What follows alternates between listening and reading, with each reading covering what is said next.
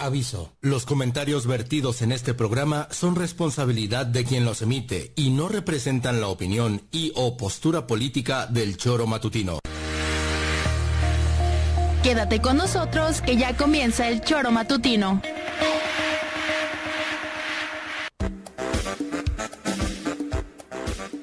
Porque somos quienes alegramos tus mañanas. Interactúa con nosotros y búscanos en nuestras redes sociales como El Choro Matutino. Sintonízanos desde nuestra página web www.elchoromatutino.com y llámanos a cabina al 777-311-6050, de lunes a viernes, de 7 a 9 de la mañana, por Radio Desafío y también por Irradia FM 103.7. Somos la mejor revista informativa del país. Somos...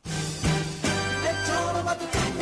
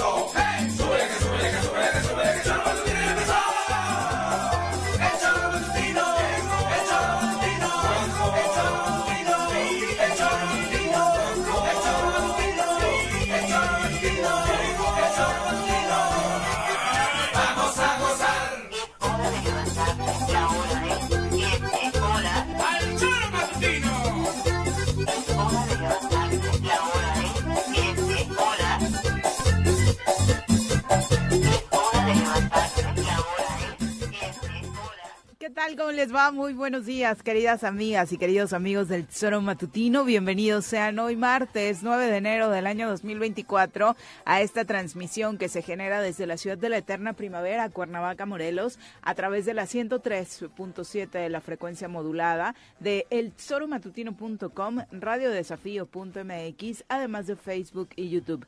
Muchísimas gracias por estar con nosotros en este martes en el que por supuesto le estaremos compartiendo información importante acontecida en las últimas horas en Morelos, México y el mundo. Ojalá que se pueda quedar este espacio con nosotros e intercambiar también puntos de vista. Ya sabe que sus comentarios son bien importantes para nosotros y los puede enviar a través de las redes sociales o marcando al 311 6050 a cabina. Obviamente hablaremos de lo ocurrido ayer en la Ciudad de México con esta mm, salida de Ernestina Godoy de la Fiscalía. Eh, lo decíamos ayer, un personaje público que estuvo muy involucrado con el estado de Morelos el año pasado por estas eh, pues discrepancias y polaridades con las que se manejaron las investigaciones sobre eh, un feminicidio, feminicidio de Ariadna y que por supuesto particularmente en la Ciudad de México para los legisladores eh, de la capital del país pues ya no tenía por qué permanecer en el cargo, se había cumplido el tiempo de su mandato y ahora Claudia Sheinbaum quien era su jefa hasta hace poco, la invita a postularse para el Senado de la República. Eh, Pepe, ¿cómo te va? Muy buenos días. Hola, ¿qué tal, Viri? Buenos días, buenos días al auditorio. Ya estamos listos para poder iniciar en esta eh, emisión de este martes. Y como bien lo dices, el tema de Ernestina Godoy fue también una muerte anunciada, porque desde diciembre era cuando se tenía que haber votado esta eh, permanencia o no de la fiscal de la Ciudad de México, el cual hoy es su último día. Incluso luego de que se votara, no alcanzara, vaya, los votos suficientes para lograr su ratificación por un segundo periodo, eh, anunció que daría su último informe al frente de la Fiscalía el día de hoy y con esto, pues tan tan se termina la historia de esta mujer, de esta funcionaria pública ahí al frente de la Fiscalía. Insisto, desde diciembre se había eh, tenido que haber votado, sin embargo, en esa sesión en donde tampoco tenían los votos suficientes la fracción parlamentaria de Morena, el grupo parlamentario de Morena, eh, decidieron pues subir a tribuna todo mundo, una cantidad impresionante de oradores para hacer tiempo, hacer tiempo y este como tiene un reglamento en la Ciudad de México, Viri, de que después de las 5 de la tarde ya no pueden sesionar. Este, Llegaron bien temprano, por cierto, los de la oposición. Ah, prácticamente acamparon. En esta última, bueno, también en la anterior, este, pero... Eh, creían que se los iban a chamaquear. Sí, creían que se los iban a chamaquear, pero en aquella llegaron a las 5 de la tarde y entonces tuvieron que terminar la sesión, ya no se votó lo de Ernestina, lo aventaron para enero, Ernestina manda una carta respetuosamente diciendo, oigan, sesionen para ver lo de mi ratificación o no, porque el 9 me tengo que ir, si no... Y tengo que buscar Ajá, y este, pues sesionaron ayer y tras. No. no se dio la ratificación de Ernestina Godoy, ¿no?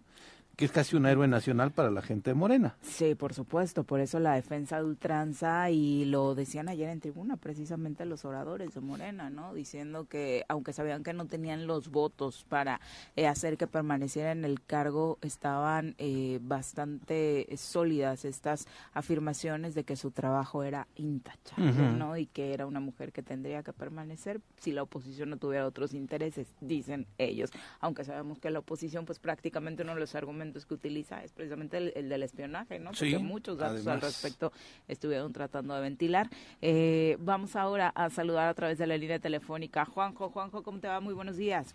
¿Qué pasó, Viri? Pepe, buenos días. Aquí andamos todo tranquilo. ¿Por ahí? ¿Por ahí nada tranquilo? Pues este, con la situación de siempre, pero eh, ahorita analizamos la cuestión de Restina Godoy, la fiscal de la Ciudad de México. Ex fiscal, ah, ya a partir de hoy es último día. Qué bueno, me alegro. Vamos a saludar a quien nos acompaña en comentarios.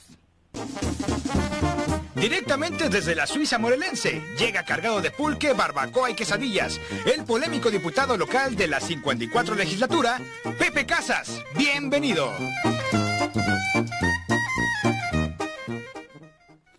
Pepe, bienvenido. ¿Cómo te va? Muy buenos días. Sí, Pepe, Juanjo en la línea, un abrazo. Pues aquí contento de estar participando con ustedes y poniéndonos al día en todo lo que está sucediendo en el Estado y México. Ya mucho mejor el clima por tu zona, ¿no? Pues todavía está el frío, ¿no, Juanjo? Pero ya, ya un poquito menos, pero aún todavía se siente el clima helado. Sí, yo ayer en la mañana cuando salí a las 5 de la mañana estábamos a 4 grados, o sea que hoy no sé, pero ayer era 4 grados cuando salí yo para el aeropuerto. Y bueno, peor que todo eso es lo que está ocurriendo en las carreteras, ¿no?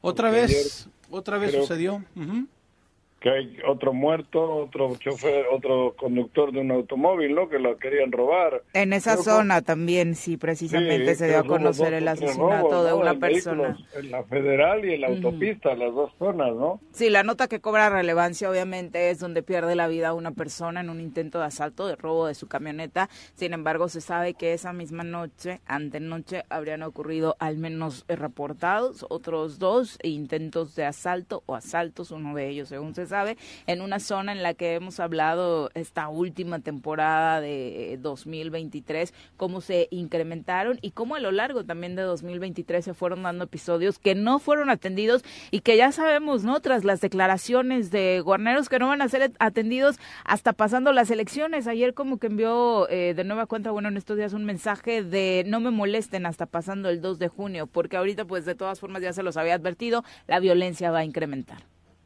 ¿Eso lo dijo Guarneros? Es correcto. Qué bueno, es buen tipo ese. Así que ahorita ni le den lata con reclamos a los ciudadanos que ni alcen la voz, porque como porque los va a apelar si él no lo advirtió, ¿no? Claro, hombre. Y desde hace un año. sí. ¿cómo, lo vas a molestar, hombre? Pobre chico, joder, con toda la chamba que tiene y con todo lo bien que está haciendo, no lo molesten. Ya le escuché decir que lo de Cuautla, lo del regidor este Lezama, pues fue porque no reportó, ¿no? Que había tenido amenazas, ¿no? Porque si le hubiesen reportado seguramente no le hubiese ocurrido esto, ¿no? Obviamente es su culpa, claro. Claro. Por, supuesto, porque si hubiera denunciado, si les hubiera avisado, pues obviamente hubieran atendido la situación. Y como ya sabemos que atienden el tema de la seguridad perfectamente, esta muerte se hubiera evitado. Ajá. Hubiese tenido un policía en el gimnasio, dice. ¿Uno? Yo creo que unos tres o cuatro. ¿Qué te pasa? uno, no. Uno hubiese habido dentro, dice, ¿no? Al lado de él, en, el, en la caminadora. Sí, es que... Sí, sí, a los funcionarios del Ejecutivo Estatal cuando van al gym no les pasa nada, pero porque tienen tres, cuatro o cinco, ¿no? Sí, sí. Y luego volviendo a lo de la carretera de Tres Marías, de Huitzilac, pues eso ya es... Todo el mundo sabe quiénes son es difícil comentarlo, ¿no? Porque bueno, te pones en riesgo, pero todo el mundo, ellos saben quiénes son. Yo no me explico cómo no hacen algo para evitarlo, ¿no? Porque los que vivimos por allá escuchamos de los vecinos, escuchamos de quienes, desde la gente, ¿no? Pues de quiénes son las sospechas de que están delinquiendo y de que, de que están armados, de que están eh, asaltando y eso. Y lo sabemos casi todos, menos ellos. Yo no entiendo tampoco cómo la Guardia Nacional no opera más, son carreteras federales. La Guardia Nacional creo que tiene mucho que hacer, la Policía del Estado de Morelos, por supuesto, en fin, es, eh, es lo de siempre, ¿no? Ver cómo gente inocente muere, porque ahora no me digan a mí que es ese, el automovilista ese tiene algo que ver con algún, eh, con algún cártel o con algún eh, grupo delictivo. Supongo que no se les ocurriría decir eso. Ahora le echarán la culpa al fiscal o le echarán la culpa al Papa, cabrón. Pero la responsabilidad es la Guardia Nacional y todo el, tema federal. Y, por otro lado, el gobierno del Estado, porque creo que a Cuauhtémoc se le olvida que Huitzilac es Morelos, no sé si sabe. Entonces, pues bueno, en fin. Sí, pero además ya no se te puede ni ponchar la llanta, ya no, te puedes ni parar a cargar gasolina, porque son los eh, espacios que aprovecha la delincuencia para poder actuar. Ya conocimos de eventos donde en una gasolinera una familia desafortunadamente la, la asaltan. En este caso, el hombre del domingo eh, desafortunadamente pierde la vida porque justo se había, había sufrido una complicación mecánica su camioneta, se paran a arreglarla y ahí es donde este grupo que intenta robarse pues, lo, le quita la vida, ¿no? Sí, te digo, yo en ese tema no entiendo porque yo subo y bajo como Pepe, Pepe Casas y todos los ciudadanos que vivimos en, en Huitzilac, y nosotros vemos cómo salen los camiones de tron con troncos, lo vemos todos los días, y pasan por delante las patrullas de la Guardia Nacional, y no pasa absolutamente nada, solo vemos nosotros vas viendo por la carretera federal a la derecha y a la izquierda y ves cómo está talado, cómo lo están haciendo. Y en el fondo son casi, casi, son los mismos, los que hacen una cosa y hacen la otra. ¿Casi o son las, los mismos grupos, no? Pues Yo diría que son los mismos. Pues son los mismos grupos, sí, que cuando les falla una cosa recurren a la otra industria porque ya ellos no tienen eso como modo de vida. No es que ya la delincuencia organizada tiene como las grandes empresas, los grandes corporativos, diferentes secciones, ¿no? Unos enfocados en este caso a la tala, otro grupo dedicado al secuestro, particularmente en esta zona donde pues ya es, ya es un espacio tan libre para ellos en el que pueden operar prácticamente todos los delitos. Y, pues y además, Viri y Juanjo, no se dan cuenta el daño que le hacen al comercio, ¿no? A Tres Marías, a la, gente buena. Porque de nueva cuenta es un golpe. ¿A quién se le va a antojar ir? A la gente le va a dar miedo pararse ahí y que pudieran ser asaltados. Y esto genera un grave impacto económico en la región. Y bueno, el, daño que se está haciendo poco a poco es una, una muerte lenta que se le está dando al comercio también por allá. Sí, pero también hay que hacer algo, mi querido Pepe. Hasta después del 2 de junio. Ah, bueno. Entonces. Nada de lo que digas ahorita sirve. Cuelgo y nos vemos el 3, cabrón. Pues sí, es que desafortunadamente esas declaraciones, Juanjo, de, del vicealmirante Guarneros dejan mucho que desear, porque luego de este asesinato al regidor y posible candidato de Cuautla, eh, eh, decían en el comunicado de, del gobierno del Estado que no politizaran el tema pero a los dos días sale Guarneros diciendo la violencia va a dejar de estar en Morelos después del proceso electoral, anunciando entonces prácticamente que durante el proceso electoral vamos a vivir un estado convulso. Sí, la pregunta es, ¿la violencia en el proceso electoral va a ser en contra de quién? ¿De los ciudadanos? ¿De los candidatos o candidatas? ¿De los opositores a Morena? ¿De la gente de Morena? ¿De quién? O sea, ¿quiénes vamos a estar en medio de esa violencia? Con ese argumento de que hasta después de la elección ya el Estado va a estar tranquilo. Es terrible la declaración que hace él.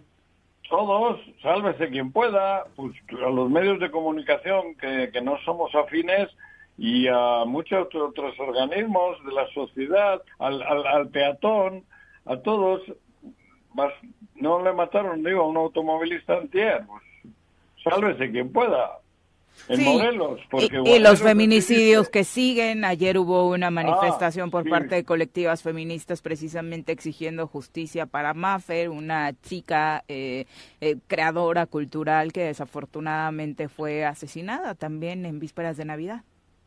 Sí, claro, pero el, el señor Guarneros dice incluso que exageramos con la cifra de las mujeres muertas. Creo que dice que No, la recortó a la mitad. Exacto, por eso. Y de esa manera, pues ya, como él dice que son menos, ya son menos. Ya no hay- y si mañana se le ocurre decir que no se murió ninguna, que fueron de infarto, pues ya, ya no hay feminicidios, ya se arregló. Entonces, ¿qué se quejan? Es eficiente el vicealmirante. De un plumazo te, te, te, te limpia, deja de haber crímenes en Morelos. Así es. Y es muy simpático. Es un, es, digo, yo creo que ¿Quién? el señor debería ser actor. ¿Te parece simpático, Warner? Sí, sí, es muy simpático. Tiene una cara bonachona, así, ¿no? Tu A mí- sentido del humor, tu sentido del humor es un poco extraño porque no creo que a los morelenses les parezca caray. nada Pues, simpático. No, ni a mí tampoco, pero ¿qué digo? ¿O qué decimos ya del señor Guarneros? Poco hay que decir. Y si dices algo será usado en tu contra. Entonces hay que tener cuidado también por ahí. No, porque además, aunque ya sabemos que la tónica de la autoridad nunca es asumir su responsabilidad, en este sexenio sí que se han pasado de lanza, ¿no? O sea, no recuerdo un solo e- episodio en el que digan, de verdad vamos a reforzar la seguridad, de verdad vamos a hacer hincapié en darle seguridad a los morelenses, mejorar la estrategia porque hemos fallado en algo. Eh, matan al regidor, la culpa es del regidor por no denunciar. Por. Nos matan a las mujeres porque no nos vestimos, él mismo lo dijo, no nos comportamos como damas, ¿no? En algún diputada momento del sexenio. pues, también por tonta. y al otro le Porque tampoco denunció, sí, Claro. recordemos. Entonces, Sí, punto. o sea, le asaltan en una carretera de Tres Marías, eh, le toca a la federación. Claro. Y, y lo que dice Guarneros, Juanjo, ¿no? Este, los asaltan en los cajeros automáticos, pues, sencillo, no saques dinero del cajero. Claro, Entonces, no le pones, tienes no le vas a poner no llantas a tu auto, ¿no? Para que no te las quiten. Sí, Como ayer al de Qualitas, ¿no? De- Que se hizo Entonces- viral la imagen. Entonces, A las llantas, Sí, también sí, las vi, sí. No le pongas llantas a tu carro, no salgas. Entonces, la- el robo de las llantas, el robo de los cajeros, el asalto en El las la rutas, no tiene nada que ver con el tema electoral. ¿Para No. qué nací? ¿no? algunos, Son ¿no? temas muy, muy complicados y, y con un sentimiento de impotencia de no poder hacer nada al respecto. Fíjate que hoy sí también quiero volver a compartir, fui a la Ciudad de México y de regreso. Eh, yo no sé si qué, qué, qué sucedía, pero al- a, la altura de Topilejo, un pointer que inclusive decía mecánico o precaución en la parte de atrás, Ujú. frenándoseme en la parte de adelante como para que me frenara. Que aparte es uno de los modus operandi. Ah, bueno, Sí. entonces, este, frenándose, de verdad es muy, muy complicado, lo alcancé a evadir y, y pues tú tienes que aumentar la velocidad, pero en todo ese tramo no encontré policía para poder este, pedir auxilio. Pero lo que dice Juanjo tiene razón, los, los denuncias tal vez los agarran y el miedo de que nosotros que vivimos ahí, a ti mismo el día de eh, mañana, te puedan buscar en tu domicilio o donde eh, Claro. haces el comercio, pues obviamente te genera una situación muy complicada. Pero sí tuve la, la experiencia de, de un cerrón y bueno, es, es de realmente impotente lo que sucede ahí en la carretera.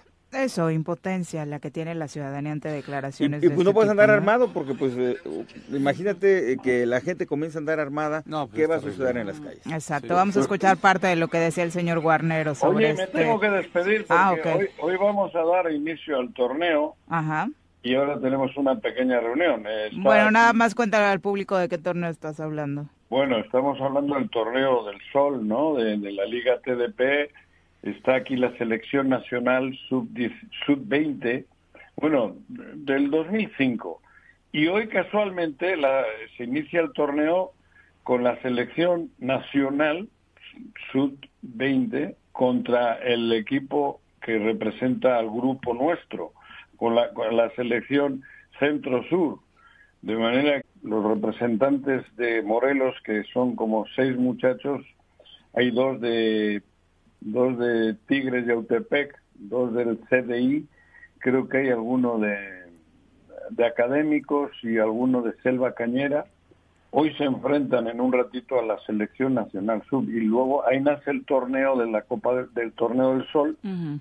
Y en fin, con el proyecto de que los, la selección que salga de este torneo va a ir a, a España, otra vez otro viaje, a jugar un torneo de 15 días en, eh, en Oviedo, en Asturias. De manera que por eso me tengo que despedir.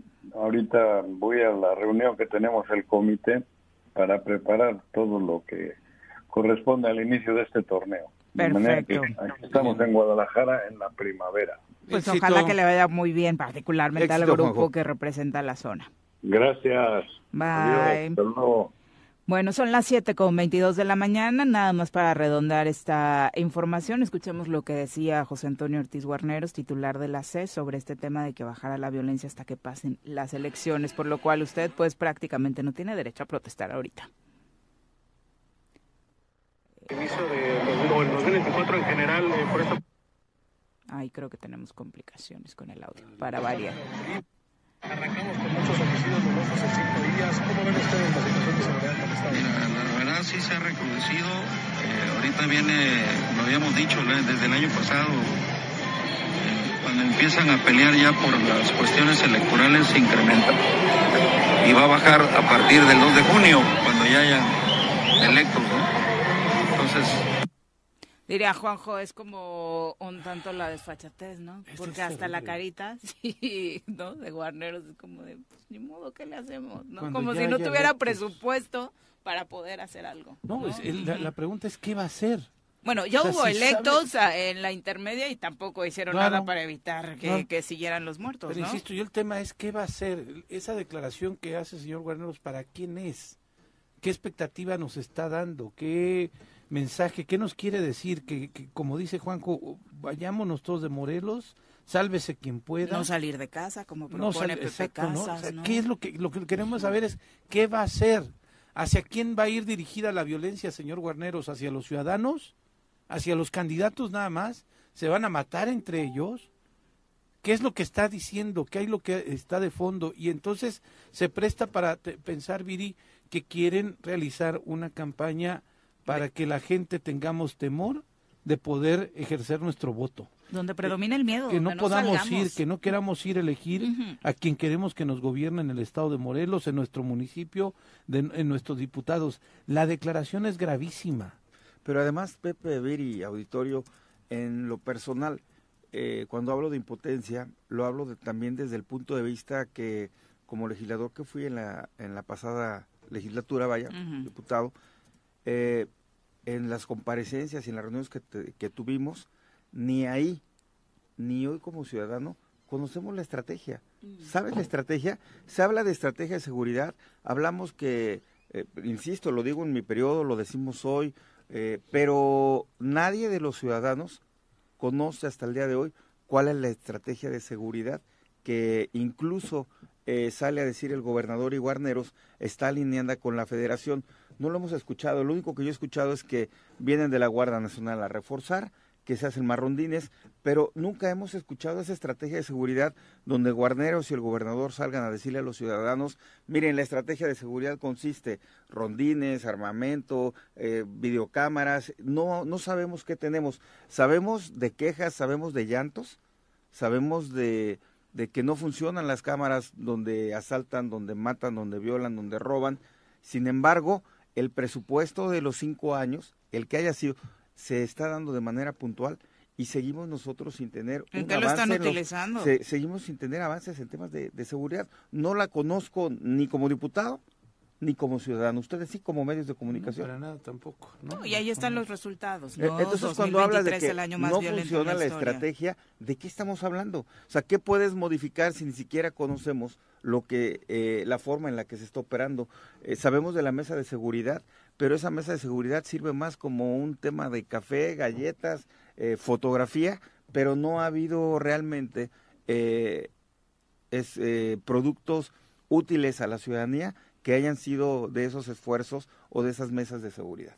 Ninguno, absolutamente nada. Al contrario, como que sirve para redondear sus pactos, ¿no? Porque de pronto ya sabemos que hay que analizar la mesa para saber que el que está en la esquina es al que no le hablan, regularmente el fiscal o en su momento el de derechos humanos Sí, y ya es. después el resto es como el petit comité para arreglar asuntos que pues por lo que se ve no tiene nada que ver con seguridad. Pero además, Viri, una mesa de seguridad donde, como tú bien lo dices, eh, se sientan y, y se sientan los que se están peleando fuera. O sea, ¿cómo esta es una mesa de seguridad cuando el gobernador ha descalificado al fiscal? Bueno, el ¿dónde fiscal viceversa. Este, las descalificaciones que ha hecho eh, las denuncias que hay de manera federal a los que también ahí se sientan. Entonces, imagínate cómo está de, impactado y contaminada esa mesa de seguridad donde no puedes exponer las estrategias porque piensas que el de enfrente se las va a llevar y las va a comentar a la delincuencia organizada. Desafortunadamente. Entonces, eh, pues tendría que intervenir de manera inmediata la federación, pero todo lo queremos que lo haga la federación no hay dinero para obras, ah, vamos a hablar con la federación, vamos a gestionar con la federación, pero los recursos que llegan a Morelos no son utilizados ni en las, a lo que tiene que ser destinado, que son las obras, los bienes y servicios y la seguridad pública. No hay estrategia de seguridad, lo supimos desde el primer día donde hicieron copy-paste del mando único y solamente le cambiaron el nombre, ¿no? sí, amando coordinado, amando coordinado. Son las 7 con 28. Vámonos a nuestra primera pausa. Los invitamos a participar con sus comentarios para los que se van incorporando. Eh, sí, acaba de terminar su enlace, Juanjo, porque dicen que donde anda, en Guadalajara, hay un torneo de la Liga TDP y estará allá afortunadamente algunos días. Afortunadamente para nosotros. Volvemos. Gracias por continuar con nosotros. Son las 7 con 32 de la mañana. Vamos un poquito con sus comentarios. Gracias a todos los que nos escriben. Eh, dice José Regino Nájera. ¿Y una estrategia o proyecto de seguridad? Me imagino que debe ser triste también ser diputado y no poder hacer nada o no querer hacer nada. Ay, no siento si fue si fue indirecta, no sé. No, este lo, lo entiendo, lo digo, de hecho pueden checarlo ahí en las redes sociales, en las comparecencias como fui muy objetivo eh, y le decía eso a Guarnero, digo, de lo, del estado que usted habla, pues debe ser otro porque yo le, reclamaba a él de que por qué no se hacían las detenciones de las personas con armas de fuego y decía que, que no había, que en Morelos no había armas de alto calibre, que en Morelos este la gente este no estaba armada y bueno, los hechos eran otros, ¿no? Entonces se lo dijimos a Guarneros, pero siempre fue muy evasivo, eh, sabe que era una cuestión de trámite donde nada más tenía que escuchar, este, los reclamos, los cuestionamientos. El desahogo, ¿no? Sirve como desahogo, de los legisladores. No hay, no hay, este, así está. Y ya se iba y bueno, sabe que eso lo tiene que hacer una vez al año y después, pues en, únicamente en entrevistas, pero los resultados no hay. Y, sí, eh, aunque suene irónico, lo comparto, no se pudo hacer nada y ni se está pudiendo hacer, se está pudiendo hacer nada al respecto en una verdadera eh, estrategia de seguridad donde verdaderamente se estén entregando resultados a los morelenses. Insisto, siguen los asaltos, siguen las muertes. Ayer veía otra vez en redes sociales un muerto en la lagunilla. Este, entonces eh, se genera un estado de, pues no quisiera llamarlo de pánico, pero sí de un malestar este, común, ¿no? Entre todos nosotros.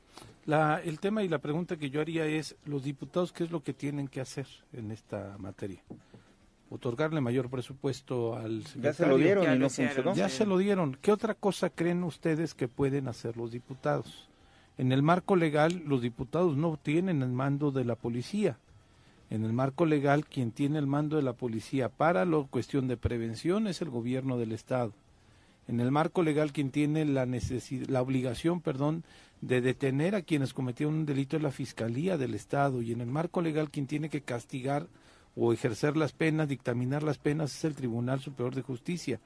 Por eso, en estas mesas de construcción para la paz participan al menos, o deberían de participar estas tres eh, dependencias.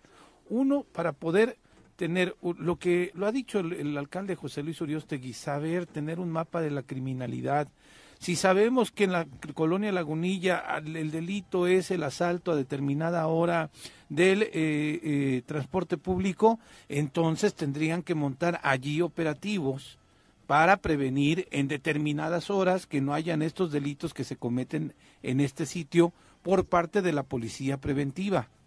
Y por parte de la policía preventiva, pues si detienen a alguien en flagrancia, dárselo a la fiscalía para que la fiscalía haga el trabajo de investigación y poder detener a quienes están eh, cometiendo estos delitos, que pueden ser bandas o pueden ser individuos en solitario, etcétera. Y a partir de ahí también el Tribunal Superior de Justicia, teniendo clara la incidencia delictiva y que hay personas que los detienen en estos lugares, ejercer y empezar a, meterlos a la cárcel con penas ejemplares, llevando desde luego una cadena de custodia tanto de las personas detenidas como de los elementos que los pueden detener. Pero otra vez yo pregunto, porque además es súper fácil decir, los diputados no hacen nada. Díganme ustedes, estimado auditorio, quien hace esas críticas, ¿qué es lo que tienen que hacer específicamente los diputados cuando en su marco legal no está ni la de detener, ni la de prevenir la violencia, ni la de detener a los culpables, a quien cometió un delito, ni la de eh, otorgarle una pena a la persona que cometió el delito. Pero sabes qué, Pepe, y ahí con el auditorio, ¿qué tendrían que hacer?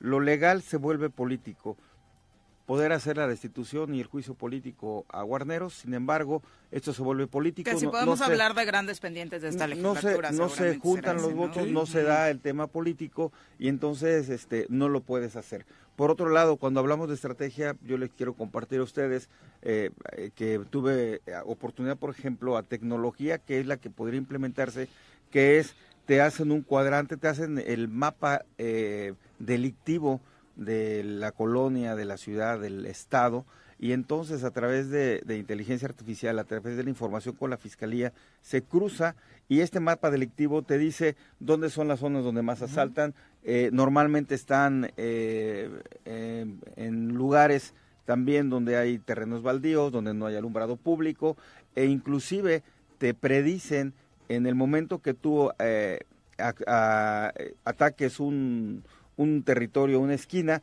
hacia dónde va, a migrar el delito. Pero si ni siquiera funcionan las cámaras, si ni siquiera traen chalecos de seguridad, algunos policías no están armados, las patrullas no están en condiciones, ¿cómo vas a sacar adelante el tema de la seguridad, Pepe? Sí, sí, sí, desde luego. yo, yo no sé la verdad que tengan, cuando tú vas ahí por lo que es el C5, que incluso ya está en funciones, cuando se dictaminó eh, que no estaba en operaciones, cuando después del sismo, ahora ya lo están eh, utilizando, no sé cuáles sean las condiciones del inmueble, sin embargo, tú puedes ver sobre la autopista como a un costado hay más de 100 unidades eh, abandonadas, que algunas se ven en condiciones que no son modelos tan viejos, pero que, que no sabemos qué, tienen. Entonces, ese mismo lote se, se puede vender, se puede reparar, generar recursos, pero estar aquí en el micrófono eh, dando ideas al final no es lo que funciona, lo que funciona es lo que realmente estén los presupuestos, pero sobre todo la intención que tengan los funcionarios de servir y en este caso no veo que la tengan a más de cuatro años. Profe Arnaldo Pozas, un abrazo. José Luis Portugal, saludos. Nos escribe desde Tepalcingo y allá nos escucha, por supuesto. Abelardo Maya, saludos también para Reyes Bell, que ya se ha vuelto costumbre que desde Tijuana se esté reportando, escuchando este programa también. Saludos. Eh, Abelardo Maya dice, de nada sirve la Guardia Nacional si solo están encerrados en su cuartel, solo están como los chinitos milando. Es una lástima que la Guardia ya también haya sido rebasada por la delincuencia organizada. El pueblo se está despedazando y los políticos gobernantes solo siguen atendiendo sus intereses personales. Mi casa, en diciembre pasado, fue víctima de un robo, eh, dice Abelardo Maya, se metieron a robar absolutamente todo. Se le denunció en ese momento y jamás llegó la autoridad. Me da mucha lástima lo que está pasando porque nadie hace nada. Saludos. Y bueno, qué terrible lo que te sucedió. Hablando también de esto que es delincuencia común, ¿no? El robo a casa habitación, que sabemos también por las estadísticas con las que cerramos en 2023, fue uno de los delitos que más creció. Sí, desde luego. Ramón Albarrán dice, buenos días. Eh, pregunta a Pepe Casas, ¿qué obligación hay de los diputados entonces para actuar en este sentido, para remover al secretario o al comisionado en este caso que no está dando resultados? Eh, te lo comento, es a través de dos vías, pero fíjate la ironía, ¿eh?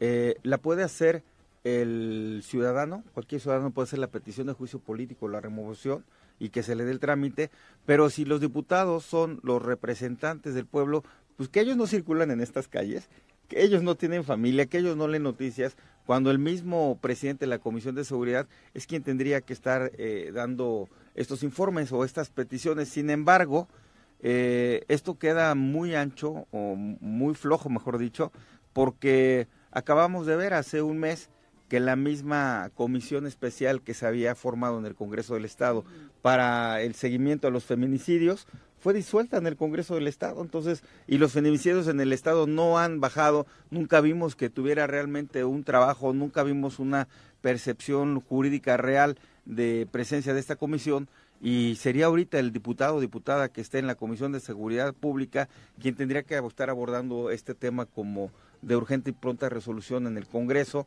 pero no sé si haya el ánimo de que se haga un trabajo de este tipo. No se sabe y obviamente no se ven como las menores intenciones en este sentido. Eh, también nos pregunta eh, Alfredo Aaron, bueno, nos deja saluditos.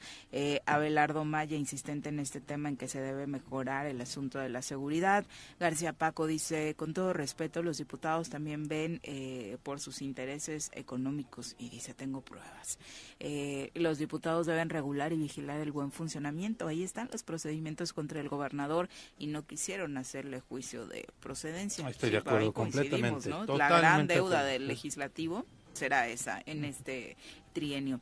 Eh, Vicky Jarquín dice saludos al que se fue a trabajar a Guadalajara y a todos los que se encuentran en cabina. Qué rápido es 9 de enero. Se ve que el año se irá pronto. Sí, para todos aquellos que dicen que enero dura como tres meses, ya, ya va avanzando Eh, rapidito. Eh, Abelardo dice, pero cuando los políticos andan en campaña, temarían con que van a trabajar en el tema de la seguridad pública, incluidos los diputados, aunque no les toque. Por eso la sociedad se recarga en ellos. Eso que están diciendo sobre los temas legales y sobre las competencias no lo sabe la sociedad. bueno, también es nuestra responsabilidad estar informados. Hay que decírselos y también a los a los eh, personajes que prometen seguridad y que sabemos que no va a estar en sus manos, también hay que decírselos a quien quieres engañar, mano, ¿no? Sí, claro. O sea, y, y sí es muy común, ¿eh? Coincido con, con él, por supuesto, aunque como ciudadanos de pronto le pedimos eh, a los legisladores hasta para la techumbre, cuando no es absolutamente nada que tenga que ver con sus funciones, pues obviamente también nos corresponde empezar a informarnos, a ser ciudadanos más activos, que es parte de eso también lo que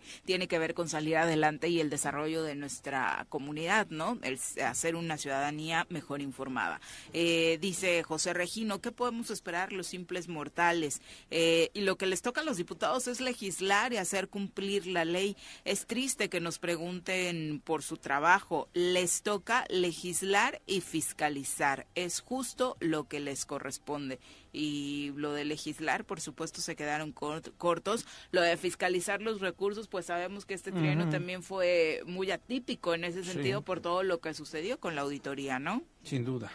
Pero bueno, eh, gracias por eh, sus comentarios y por supuesto eh, para quienes preguntan acerca de lo que sucedió, que si fue anoche lo del tramo de Tres Marías, no, fue el domingo, el domingo, y por aparte ni siquiera tan tarde, no eran las nueve de la noche según se sabe aproximadamente cuando sucedió esto, pero sabemos y bueno, tú lo sabes Pepe, hay muy temprano deja de salir la gente, de verse circulación, es de pronto pues, una cueva de lobos, se está convirtiendo por el mismo miedo. Mucho temor, mucho temor, Viri, tanto en las noches como en las mañanas.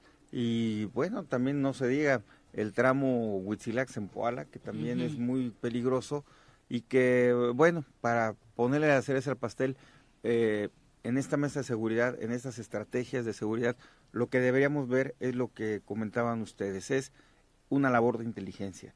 No nada más es que la patrulla esté en el crucero o que la patrulla esté en la esquina, sino que realmente de esa mesa de seguridad se aceleran las estrategias donde quienes tienen orden de aprehensión, quienes ya tienen identificados en, la, en, la, en algún delito que estén cometiendo, que exista esta redada, esta limpia, donde la ciudadanía pueda ver el día de hoy se agarró una banda de secuestradores, el día de hoy se agarró una banda de robaautos, de llantas, de asaltantes, y que viéramos eso, lo único que vemos, y hasta da mofa, es que los portales de seguridad pública se utilizan para decir, agarramos a estos cuatro rijosos en una fiesta, este agarramos a... Se pelearon los tíos en Navidad. Se pelearon los tíos en Navidad, y de verdad que, pues pura presentación de delitos eh, de muy, muy bajo impacto, que más que nada son como de chisme, y no los que realmente están afectando a la, a la ciudadanía, como es violencia, robo, secuestro, perdón, violación, robo, secuestro,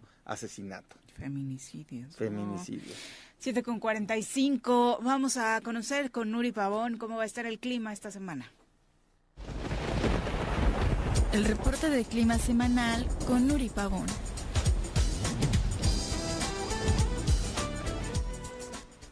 Nuri, ¿cómo te va? Muy buenos días. ¿Cómo inicias la semana?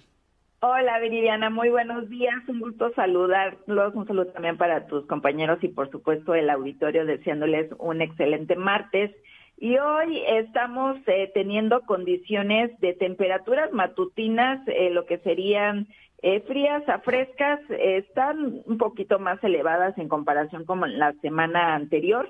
Estamos ahorita teniendo lo que es el frente frío número 25, sin embargo, este va a estar dejando mayor afectación en lo que es la parte norte de, del estado. Aquí sí se ve un descenso importante de temperaturas. Eh, estarían esperando en la zona de Chihuahua, Durango, eh, temperaturas de menos 10, menos 15 grados centígrados. Aquí sí se está sintiendo el descenso importante. Ya para el estado de Morelos estaríamos esperando eh, temperaturas que están en lo que es la zona metropolitana de Cuernavaca, hoy amaneciendo aproximadamente a 13 grados, vamos a estar esperando una máxima de 26 grados, cielo medio nublado, vamos a estar esperando, estaremos teniendo ahorita nubosidad tipo media alta, principalmente lo que es nubosidad alta eh, de, nubes, de nubes cirrus, estos son cristales de hielo y es lo que está manteniendo estas temperaturas matutinas. Eh, lo que es la zona de los Altos de Morelos, Estamos amaneciendo aproximadamente a 4 o 5 grados. Eh, la máxima la vamos a estar esperando de 20 grados. Zona Oriente Cuautla, temperaturas máximas que vamos a estar esperando de 27, hoy amaneciendo a 13 grados. Y en la zona sur Cofutla, eh, temperaturas de 32, mínimas de aproximadamente 13, 14 grados tiempo seco y estable prácticamente toda la semana. No vamos a estar esperando condiciones de precipitaciones y lo que sería el viento de 10 a 15 kilómetros por hora. Ayer se estaban esperando ahí algunas rachas importantes debido a que estamos teniendo el paso del sistema frontal número 25 y esto nos iba a estar ocasionando estas rachas.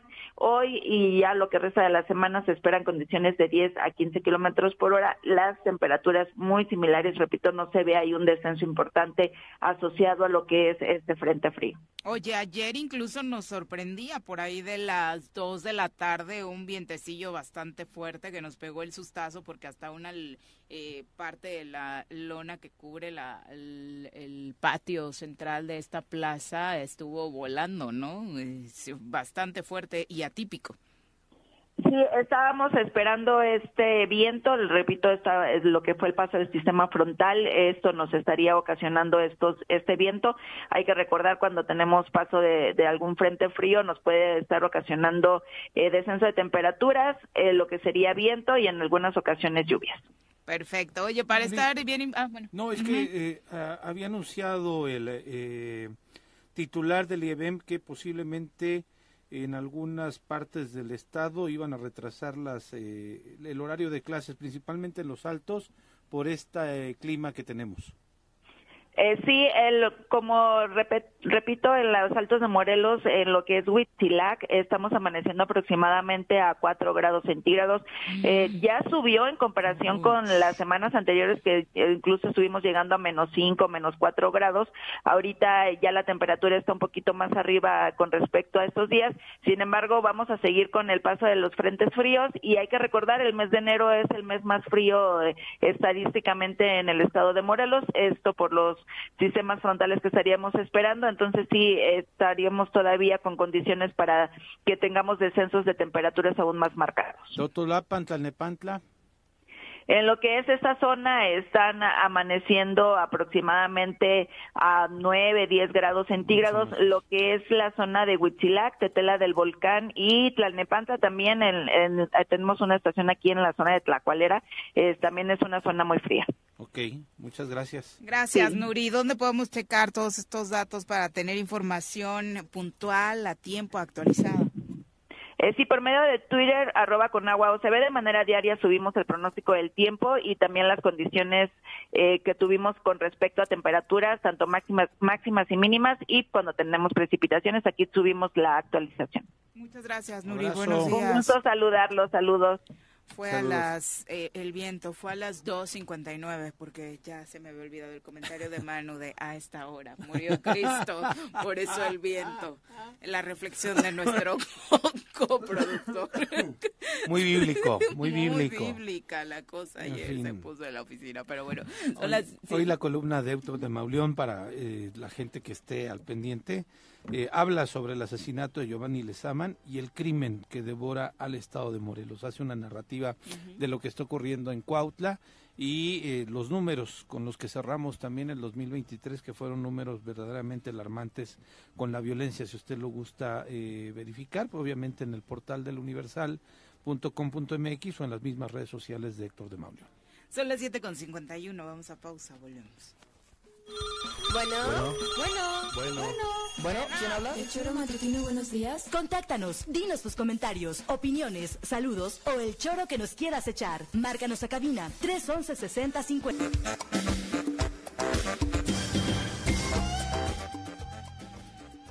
Algunos otros comentarios del público, Jorge Armando Arroyo, no sé sobre qué tema, pero dice hoy Pepe Montes sonó muy Peña Nieto style con lo de ustedes qué hubieran hecho. No, quizá preguntando por los diputados, ¿qué ah. es lo que ustedes sugieren que tengan que hacer los diputados? Simplemente me parece... Ah, creo que sí, sobre ese tema. Dice, más bien deberíamos preguntarnos ante cualquier problema qué pudiera hacer un diputado que tiene recursos, medios de comunicación y convocatoria. Obvio, puede hacer mucho más que un ciudadano en común. O, ay, qué indirecta dice, o no me digas, Pepe, que cuando seas diputado fosfo, fosfo, simplemente vas a decir que no puedes hacer nada en cualquier tema porque no es tu materia. ¿También te convenció Mirel? Ya, ya me están haciendo movimiento. ya no la vamos a invitar, ¿eh? Se lleva a todos los colaboradores. No, mira, yo creo que coincido contigo, los diputados tienen recursos, tienen una plataforma política y además tienen fuero constitucional que los permite hacer muchísimas, muchísimas más cosas que uno como ciudadano.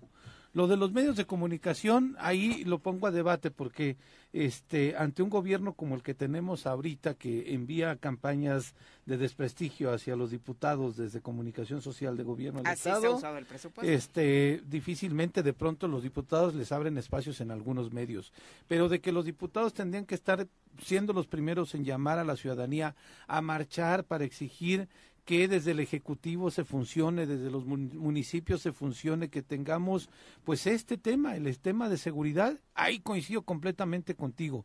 Y muchas veces lo que han hecho también es adoptar una postura bastante cómoda para no criticar al gobierno y más ahora que se están repartiendo candidaturas y en donde ahora los están obligando a ir juntos en algunas alianzas. Ahí sí estoy de acuerdo completamente. Pero fíjate, Pepe, lo que acabas de decir, precisamente esa es la representación por la que nace la figura del diputado, cual que en lugar de que la que lleve el sentir de la gente de para evitar esas marchas, para evitar esas esas situaciones y que sea el diputado que lo conoce lo represente ante el poder y haga esa es el, la finalidad del diputado, ¿no? El que represente a, a, a, la sociedad. Y bueno, ahí para no quedarme ahí con, con la piedrita en el zapato, me comprometo al próximo programa traer este uno o dos segmentos de las participaciones que tuve cuando a Guarneros se le hacían estas este, observaciones, estas críticas, pero sobre todo señalamientos muy puntuales con las evidencias y cómo pues mm, le llevaba dos kilos de manteca de oso, todo se le resbalaba y hasta el momento, sin embargo, no estamos hablando, Pepe, de que nada más se le debiera dar el apapacho, no, él debería ya estar ahorita en juicio político y con de verdad el ejercicio de un Congreso fuerte que, bueno, ante los cuatro o cinco años que tiene al frente, no ha habido una respuesta en el tema de seguridad. Y es grave porque llevamos un año yo participando en estas mesas, lo hemos comentado, lo, lo hice en, en el Congreso y bueno, la, la resistencia o la renuencia o la burla de las autoridades para no hacer que sus servidores trabajan es, es mucha. El madrismo. Lalo Castillo dice una alternativa al problema de inseguridad es fortalecer la red comunitaria implantando sistemas de vigilancia, alertas como el uso de silbatos y otro tipo de alarmas. Muchas eh, colonias lo han hecho. Existen experiencias de vigilancia vecinal exitosos. Los problemas sociales se resuelven con la participación y la confianza entre la ciudadanía y las representaciones de instituciones aliadas. Sin duda, Lalo, por ahí está nuestro trabajo trabajo Teníamos también los, ciudadanos. los datos de Zacualpan de Amilpas, de algunos municipios de los Altos, Viri, en donde en Zacualpan de Amilpas no había delitos porque había una red de ciudadanos haciendo de seguridad, es decir, algunos ciudadanos tenían, hacían guardias, hacían vigilancia. Obviamente la complejidad geográfica de Zacualpan de Amilpas ayuda mucho, es una entrada, ¿no? Hasta en Entonces pandemia tienes- le sirvió, ¿no? Sí, para sí, sí, evitar para que poder entraran evitar. extraños. Pero sí fue a partir de la participación social que había una disminución de delitos de manera considerable en estos municipios. Sin duda. Eh, y por supuesto esas experiencias tendrían que replicarse ante el abandono de la autoridad. Eh, Ramón Albarrán dice, ¿y qué están haciendo los diputados que tienen la Comisión de Seguridad? Eh, ¿Quién está ahora? Eh, La diputada Paula Cruz. Paula Cruz, Es la exactamente. diputada Estuvo Paula Julio Cruz. César Solís. Exactamente, que, tuvo encontrones muy fuertes con el vicealmirante Hasta con la Secretaría Guarneros, de ¿no? Gobernación. Ah, Y en la Secretaría de. Gobernación, exactamente, pero ahora desde el proceso, el periodo legislativo anterior, es Paola Cruz quien está al frente de esta comisión. Joyitas sobre rueditas. Ay, qué bonito nombre. Eh, dice, los diputados deben llamar a cuentas a los encargados de la administración, cómo se están gastando el dinero del pueblo, no andar regalando pelotas ni tomándose fotos en obras, sino legislar y pedirle cuentas al Ejecutivo Estatal.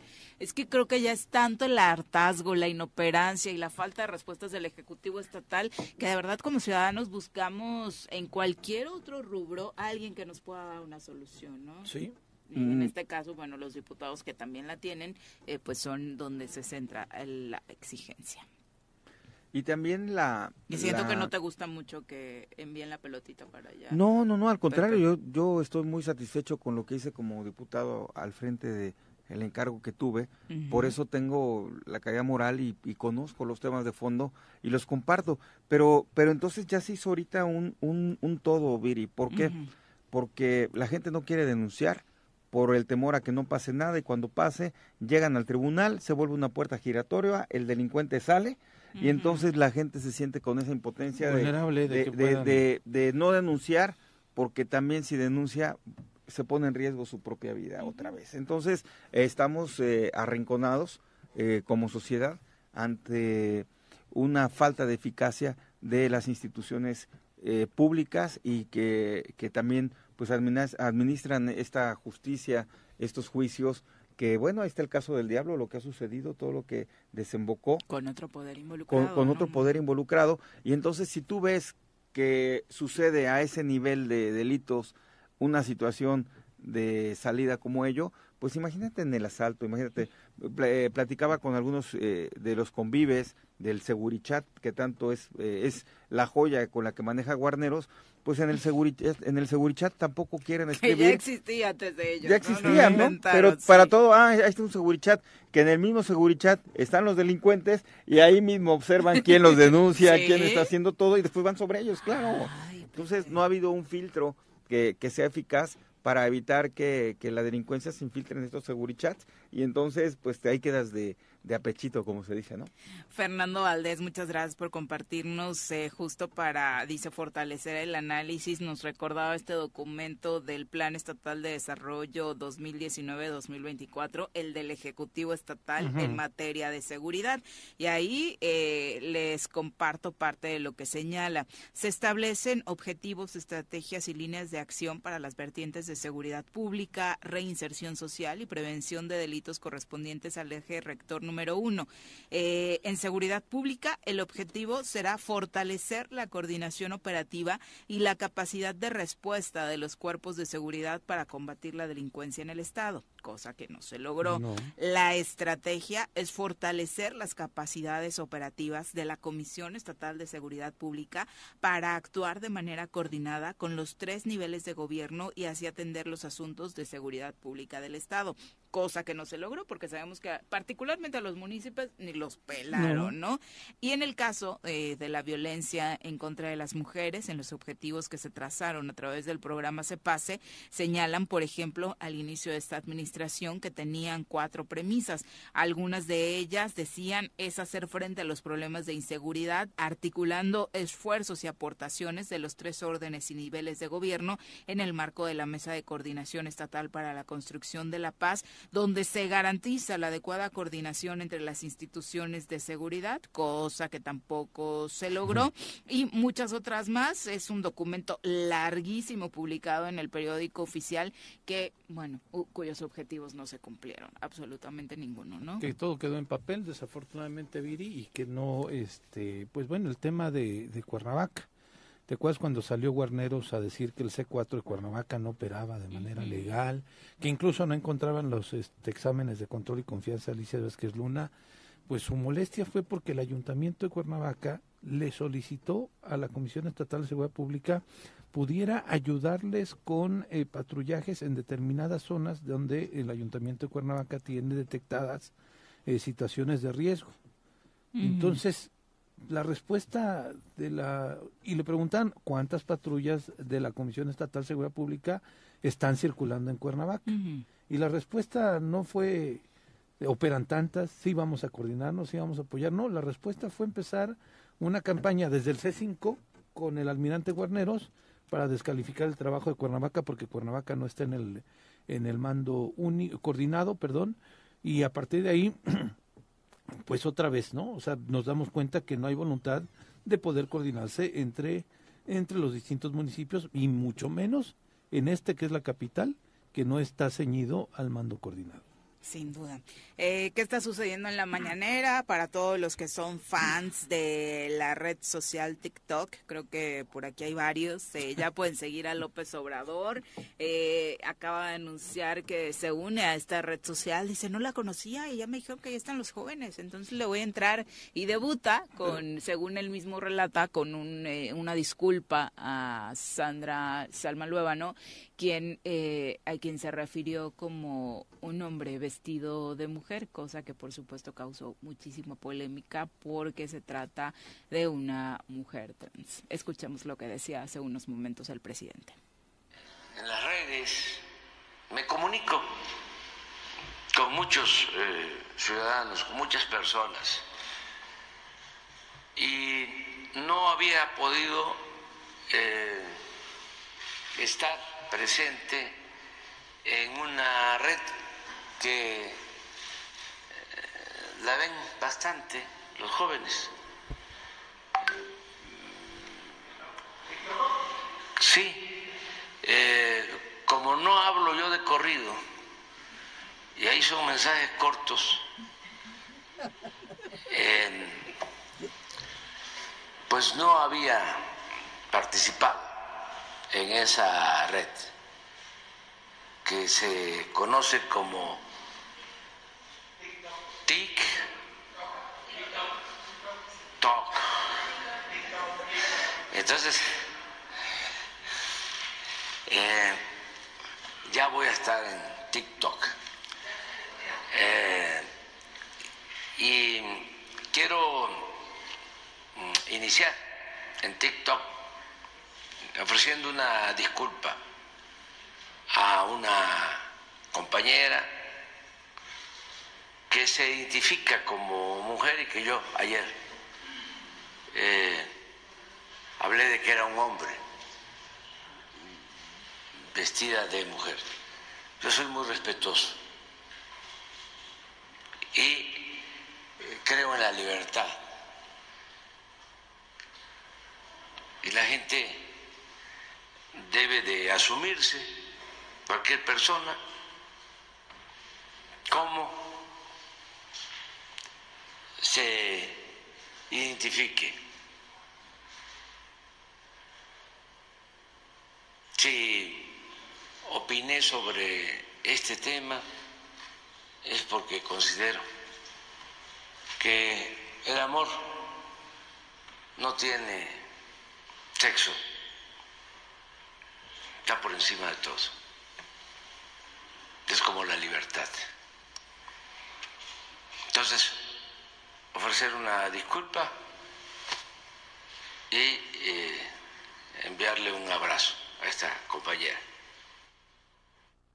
Bueno, ahí está, sí, no habla de corridito. Eh, a ver cómo le va en TikTok ahora, en, su, en TikTok TikTok. En Tik- Ahora en su debut al presidente López Obrador. no está no todavía, ¿no, va? todavía no está. Supongo que a lo largo del día se darán a conocer, se dará a conocer la red, eh, la cuenta oficial del presidente, en la que, como ya lo anunció, eh, debutará con esta y está bien, ¿no? Que debute con esta disculpa. Justo lo que hablábamos, nos pueden gustar o no muchas cosas de López Obrador, pero de pronto el asumir tus errores. Bien. Me parece que como autoridad te viene bastante bien, ¿no? Yo Sí. De verdad estoy tratando de recordar alguna declaración de las pocas que ha dado Cuauhtémoc Blanco, por ejemplo, en ninguna. O sea, de las pocas veces que se le ha preguntado sobre algún tipo de error cometido, desajuste dentro de su gabinete, nunca se equivoca. Siempre es No, culpa pues- de los diputados, de los medios de comunicación que no los quieren. O sea, siempre que- tiene la que- culpa el de enfrente. Aquí está papá. El, el Pepe presidente- Casas, el de Derechos Humanos, el fiscal, Sí. ¿no? El presidente tiene un gran manejo de crisis, de los momentos de contención. Él, muy sencillo, sale y cuando él los expone, se acabó la nota, ¿no? Ya, este, ya no hay crítica porque. Pero ¿estás de acuerdo que de eso se trata? Claro. Sí, claro, pues es, es, es una persona. Me equivoqué, yo no sabía, porque igual no es justificación, pero ayer decían muchos, es que lo justifican por la edad. Pues es real, ¿no? Que, que todos conocemos personas de la edad del presidente que no están habituados a esta terminología. Si a nosotros de pronto nos cuesta... Yo eh, creo que al contrario, yo creo que va más allá. Hay cuestión que él mismo genera esta crítica y él mismo lo contiene y él mismo lo apaga. ¿Tú crees Y que le dijo a propósito a Claro, Salma Lueva, no, no, hombre presidente vestido de mujer? No, es en esta, muy- en esta yo sí creo que ¿Sí la, crees que rega, haya la rega Desde, completamente. que, desde la escena del beso, ¿no? Sí, sí, sí, sí. Bueno, ahí fue una sorpresa y Fue una gran sorpresa. No, pero pues este, a- ayer como lo expuso fue terrible, ¿no? Este, Sí, el término lo la hizo verdad. muy mal eh, y, y me parece que hoy ya rectifica y lo hace de manera, pues eh, no sé si muy rápido, muy de- después o no sé, pero eh, lo que sí es que muchos de los, si esta declaración del hombre vestido de mujer lo hubiera hecho alguien de la oposición, le estuviéramos diciendo transfóbico, Claro, le claro. estuviéramos diciendo, inscribiéndole en la lista de Sí, claro, violentadores. como lo hizo Cuadri, ¿no? Que también Que- es cierto que, que... el tono que lo dijo Cuadri fue distinto a como lo dijo el Ofensivo. O completamente ofensivo. ofensivo, ¿no? Y en la Cámara de Diputados. Ayer el presidente lo hace como Y creo que Cuadri que- sí sabía, Sí, o sea, lo hizo con la intención Sí, de, sí, sí. ¿no? Sí, sí, Aquí sí. Tú, tú crees que el presidente sí sabía, lo que pareciera No, como que de pronto que- era como de ni siquiera sé usar bien los términos, que está mal siendo el presidente de la República, Claro. porque debería, más allá de la edad, ser un hombre informado y conocer eh, pues este tipo de terminologías, ¿no? Tienes toda la razón, fue algo espontáneo, pero la forma en que el, el presidente sabe reaccionar y contener estas crisis este, mediáticas es, es, este, pues es de admirarse. Vámonos a una pausa, son las 8 con 11, volvemos. Nuestros héroes vuelven al choro después del corte.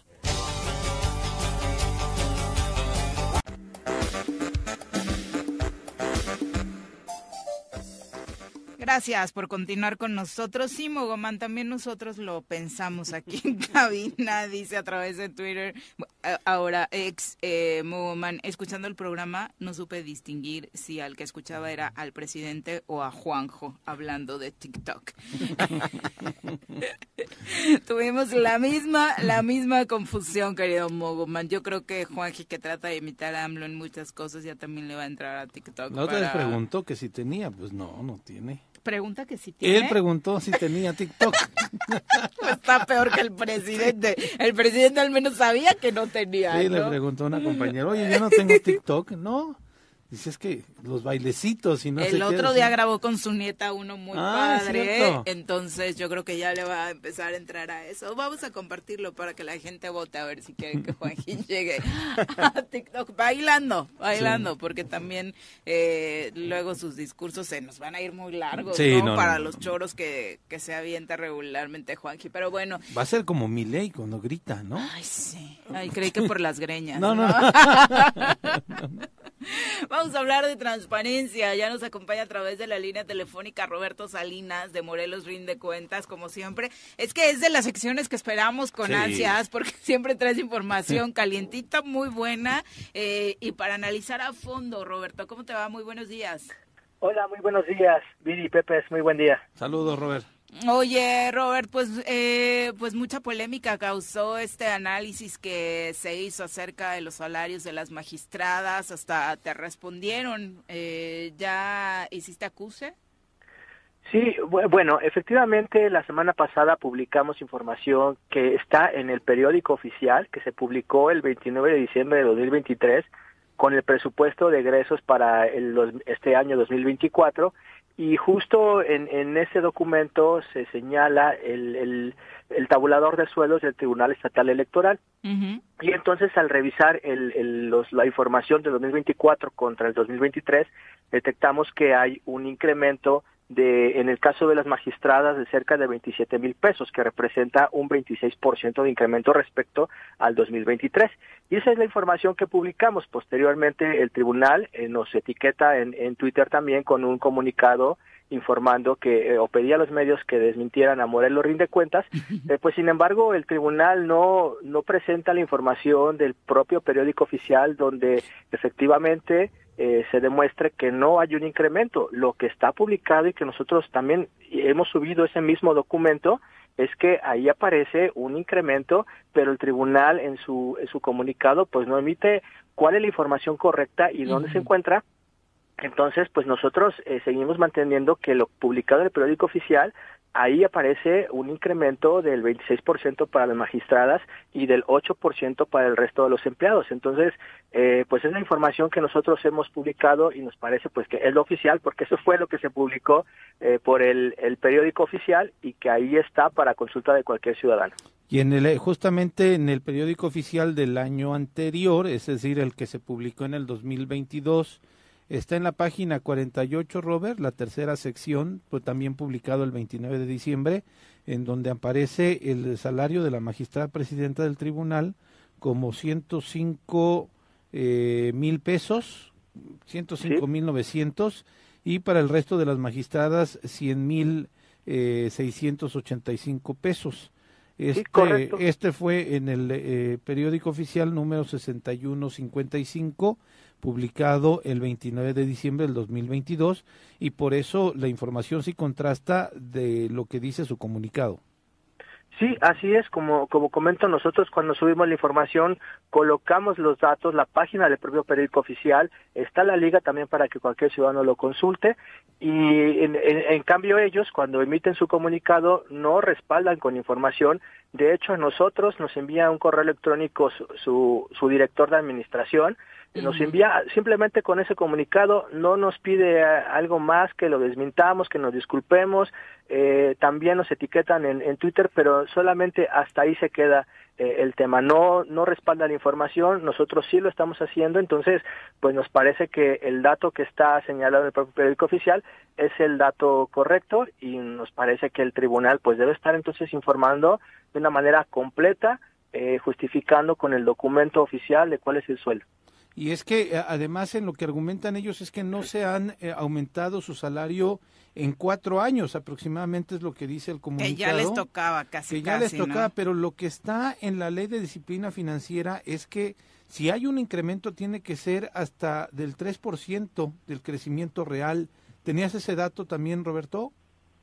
Sí, eso es, efectivamente es lo que viene eh, en la ley y bueno, eso es algo que ellos tenían que, tuvieron que haber eh, previsto, analizado, discutido con los legisladores desde hace esos mismos cuatro años. Cada institución debe hacer lo mismo y tengo entendido que hoy el tribunal está eh, tramitó una una queja para buscar que su presupuesto aumente ya que no se le fue eh, aumentado como ellos querían, entonces está en un, en un litigio para que se le pueda aumentar su presupuesto y bueno, pues esto contrasta porque eh, se están, eh, lo que aquí aparece publicado es que hay un aumento, un incremento, habrá que ver si en las quincenas que, que empiezan ya a correr de este año efectivamente se aplican o continúan ellas con el, el, el anterior el del 2023, sin embargo, lo que está oficialmente publicado es este dato que hay, a parecer hay un aumento. Donde tendrían que haber reclamado entonces es en esa publicación.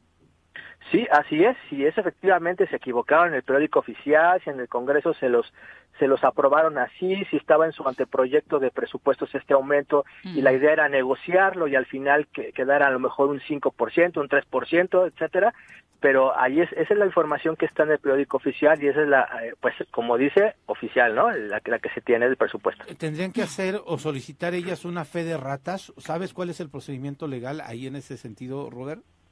No, lo desconozco, no sé si lo tengan que hacer ellas, si lo tenga que hacer el Congreso, este o la propia propia secretaría de, de gobierno que son ellos los que tienen la, la publicación del periódico.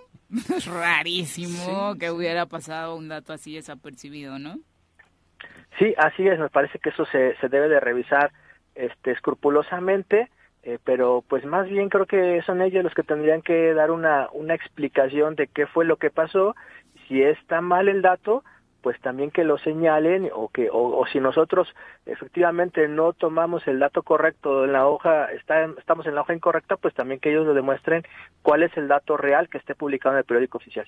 Y valdría la pena ayer preparando la solicitud de sus recibos no de la quincena ya se viene la quincena de esta quincena. y la, de, la, de, la, del 30 de enero para saber si sí hubo el incremento o no Sí, correcto, es información pública, cualquiera de nosotros podría eh, pedir la, el recibo de nómina de cualquier funcionario, de cualquier persona que recibe recursos públicos, puede pedir información de su recibo y ahí podríamos ver cuáles son, porque es otro dato también, en la información que ellos publican, como también otras instituciones, no están detallando cuáles son las deducciones, entonces no podemos saber si están pagando IMSS, si están pagando el Instituto de Crédito, cuáles son las prestaciones que se les están eh, eh, dando o, o, qué, o qué deducciones tienen. Entonces, eso también es otra falla que comentamos ahí en nuestra propia publicación que hace falta desglosar eh, las, las, deducciones de, de, muchas instituciones para que nosotros los ciudadanos también sepamos quiénes están cumpliendo con las, las deducciones que tienen que, en, en tema de salarios. Sí, que eso también es importantísimo, ¿no? Pero por lo pronto la duda era si Morelos rinde cuentas se mantiene en la postura de la información publicada o había un cambio respecto a esta carta que envía el Tribunal Estatal Electoral y la respuesta, bueno, la acabas de dar, ¿no? Ustedes tienen información clara en ese sentido. Sí, así es, nosotros nos mantenemos en, esa información, en lo publicado en el periódico oficial con esos datos se hace referencia a que hay un incremento en el tabulador de sueldos del Tribunal Estatal Electoral. Oye, y ya en el análisis del aumento como tal, de escándalo, ¿no? Sí, eh, un 26% para las magistradas, el, un 8% para los empleados, que pues, seguramente sí donde estarán, pero eh, pues me parece que el, el, aumento que ahí aparece es, es excesivo. Particularmente la justificación, si eh, ella se confirma, es eh, porque es año electoral, ¿no?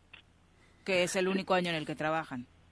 Sí, yo creo que ese es otro tema importante. No hay datos, nosotros hemos pedido información, nos ha costado trabajo, creemos que no tenemos los, los datos actualizados, pero el mismo tribunal debería de estar publicando información sobre el número nos van a decir que está en su informe, pero tendrían que ser de una manera sencilla y proactiva para los ciudadanos informarnos cuántas eh, eh, cuántos expedientes tienen, cuántas resoluciones emiten, cuántas les revocan en el Tribunal Federal, ¿no? que nos permita a nosotros saber que efectivamente necesitan 10 personas más o 20 personas más o que los recursos son insuficientes. Entonces, creo que para pedir un incremento deberían de estar también rindiendo cuentas a la ciudadanía de por qué requieren ese recurso, eh, por qué otras instituciones como el Tribunal de Justicia Administrativa tiene mucho más trámites, tiene cinco magistrados y no está pidiendo un incremento tan elevado como lo hace el propio Tribunal Electoral. Entonces, creo que para pedir recursos, ahí tendría también que hacerlo de manera proactiva el tribunal, de, de decirnos para qué quiere los recursos, cuántos trámites tiene y, y, cuál es el, promedio por, por el presupuesto que tiene, ¿no? Sin duda. Pues muchas gracias por la información, como siempre, Roberto. ¿Dónde encontramos a Morelos Rinde Cuentas? Nos encuentran en redes sociales, en Twitter como rinde, arroba rinde cuentas mor y en Facebook como Morelos Rinde Cuentas. Ahí encuentran la información. Muchas, gracias. Saludos. Buenos días. Un abrazo. Buen día. 8 con 26 de la mañana, vamos a pausa, regresamos con mucho más, tenemos todavía por ahí algunos comentarios pendientes, volvemos. Quédate con nosotros, ya volvemos con...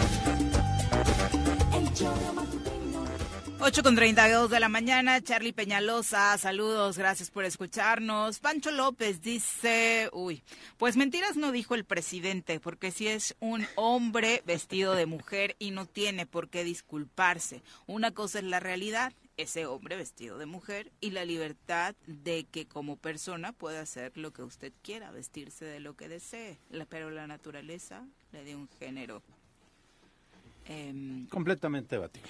Totalmente. y además eh, creo que estamos en un momento hablando precisamente del respeto, donde ella se asume como mujer y ¿por qué no referirnos a ella como mujer? Como mujer, exactamente. Qué bueno que el presidente lo entendió y pidió esta, esta disculpa, que me parece que esa es la repercusión positiva que puede tener, ¿no? Que así como el presidente simulado no aprendió el término, pueda repercutir en una sociedad, en un sector de la sociedad en, que, en el que tal vez no se hablen estos temas, ¿no? Y, tenemos un alto índice de odio, de crímenes de, odio de, a la gente transgénero, a la gente homosexual, entonces el seguir hablando así, eh, eh, replicando estos discursos de que, eh, que, que, sí tienen una connotación de odio, de no aceptar al diferente y demás, pues este me parece que es que no, no abona en, en, nada ni en mucho al respeto de la identidad de cada una de las personas. Totalmente, además es justo eso, respeto, ¿no? El el tema al que nos estamos eh, refiriendo. Sobre el mismo tema, Adri Martínez dice que ella sí cree que debería ser un caso para analizarse e incluso sancionarse para que sea un ejemplo para otros funcionarios que no se capacitan sobre estos temas de identidad de género, ¿no? bueno, que hay muchísimos funcionarios que no tienen ni idea, ¿no? Ojalá que dentro de todos los equipos existiera alguien con el expertise, que así como se habló en su momento de los asuntos de equidad de género, pues nos pudiéramos aprender todos juntos, pero particularmente ellos que tienen una responsabilidad con la sociedad, ¿no? Sí, desde luego, desde luego. Y la figura del presidente es eh, la figura del presidente, es decir, repercute no solo en la vida pública, sino en políticas públicas, repercute en decisiones de, donde incluso la vida de las personas eh, depende de ello, ¿no? Entonces, me parece que sí, tiene que ser muy cuidadoso, que qué bueno que rectifica eh, el presidente de la República y me parece que no nos debe de costar ningún trabajo, caray. Si una persona se, se siente identificada de alguna es forma. la diputada, Salma. Claro, sí, exactamente, ¿no? En fin. Totalmente. Son las 8.35. Nosotros por eso tenemos a la Nat que nos asesora en estos y otros temas. Vamos a saludarla, que ya regresó de sus vacaciones eternas. ¡Qué, bárbara! Lo vamos a tirar todo lo que necesitas saber sobre feminismo para que caiga el patriarcado. Con Nat Carranco.